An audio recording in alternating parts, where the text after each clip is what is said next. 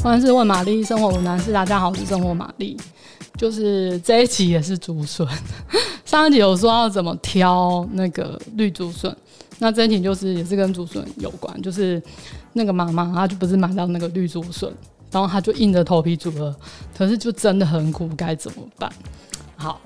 这个我我想了一下，我就觉得，在，我印象中有吃过这种类似的东西。就是我阿妈他们很喜欢吃苦，我不知道为什么。可是他们就是会比，比如说把，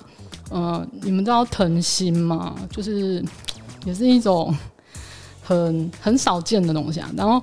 还有比如说苦瓜。然后这些都是苦的，然后有时候竹笋也是比较带点苦，可是它跟两个前面两个比起来就没那么苦。他们通常都会把它煮成用排骨去炖汤，然后他们不会热的时候喝。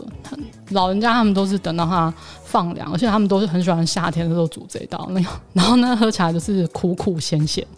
有鲜呐、可是那个苦味真的很明显。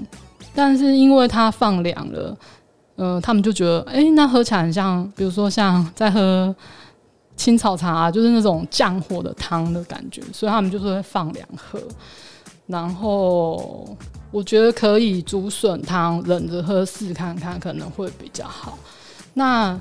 如果像上次有说，如果你真的买到会苦的，然后你可以用生米跟辣椒煮一起煮试看看。那水跟米的比例大概就是十比一，那辣椒不用切开，但是水一样就是要盖过竹笋，大概煮十五到二十分钟。那如果你不放心，也可以就是再拉长，大概到三十分钟，就是有可能苦味会削弱一点，大家可以试看看。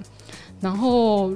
就是像我刚刚说，如果你真的来不及，我阿嬷他们就是煮成排骨竹笋汤，冷着喝，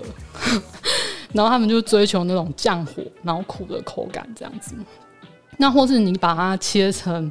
比较小，像细丝的部分，然后去融入在其他的菜里面，但是它的比例不要那么多，可能它的比重就是，嗯、随便说好了，比如说木耳木耳五，然后竹笋可能才二，然后剩下就是红萝卜丝，就全部都切成丝，然后炒在一起，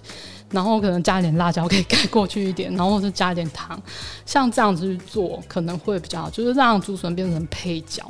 那或是说你炒味道比较重的菜色，比如说像酱烧啊，或是你拿去做成腌菜、腌笋，可能会好一点。那日本菜当中有个叫竹签煮，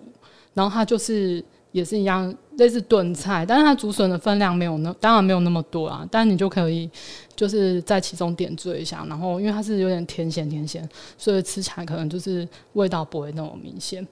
不过，就是大家还是要记得，就是竹笋要挑矮矮胖胖、胖胖又弯弯的那一种。就是最近的绿竹笋，很真的很好吃。就是大家可以秉持这个原则去挑，应该就不会挑到很苦的竹笋。那这样就不用烦恼。好，如果你喜欢今天的内容，欢迎订阅、按赞五颗星。还是有什么生活上疑难杂症要请玛丽解决，欢迎留言让我知道。拜。